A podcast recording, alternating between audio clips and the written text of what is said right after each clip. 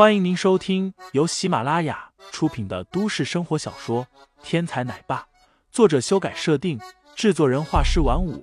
感兴趣的听众老爷们，赏个三连，点亮我的关注，点亮你的夜空。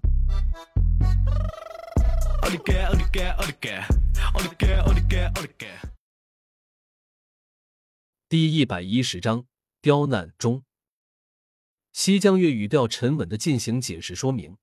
但是在场谁都听得出来，恒安会所这是要赶人了。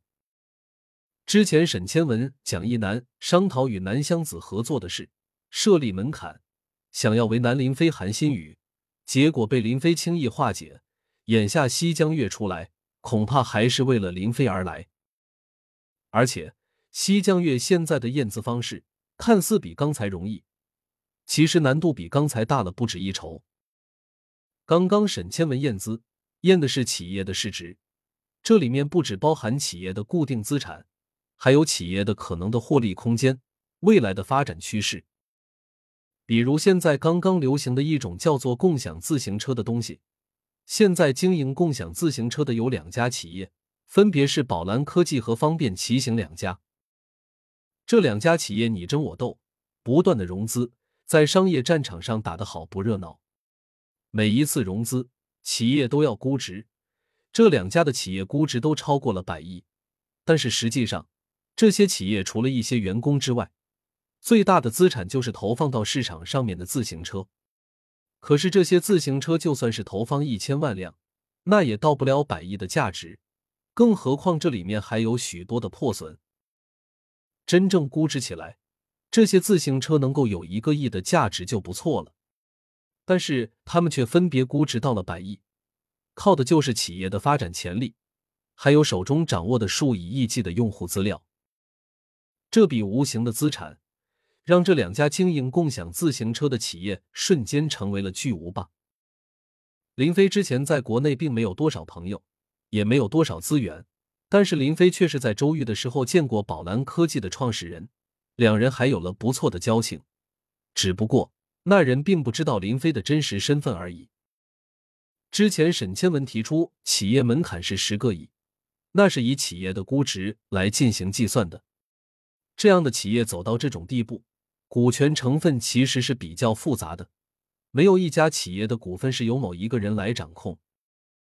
换句话说，十个亿的资产分配到各个股东手里，多了也不过四五亿而已。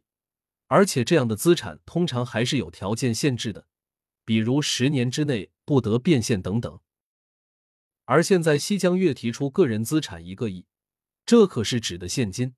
一个人如果拥有一个亿的闲置资金，那其个人资产岂不是要百亿之上？可以说，西江月的这个条件已经将现场的大部分人踢出在外。即便是秦山这等人，听完西江月的话。也不禁皱起了眉头。年纪大的人行事比较稳重，都不可能将鸡蛋全都放在一个篮子里。所以秦山除了经营企业之外，手里面始终保留着一个亿的活动资金，以备不时之需。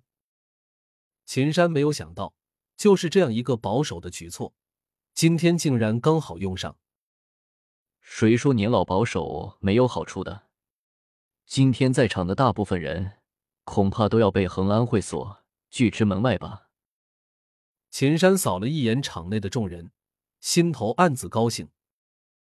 不过，令秦山诧异的是，周围的人群大部分都没什么异样的表现，仿佛眼前这检测根本就不是什么难关一样。难道？秦山想到了一种可能，然后瞬间露出了一抹苦笑。我果然还是太老了。这个时候，场内已经有人开始验资了。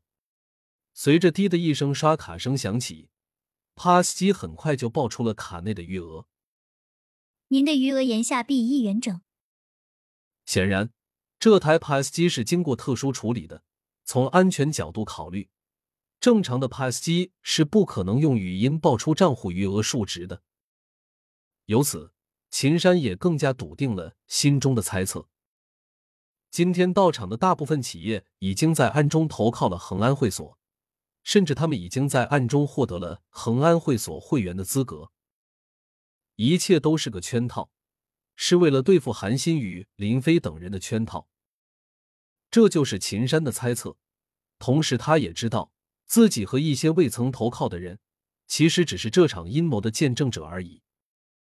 林飞不是今天得罪了恒安会所，而是在几天之前就已经得罪了恒安会所了。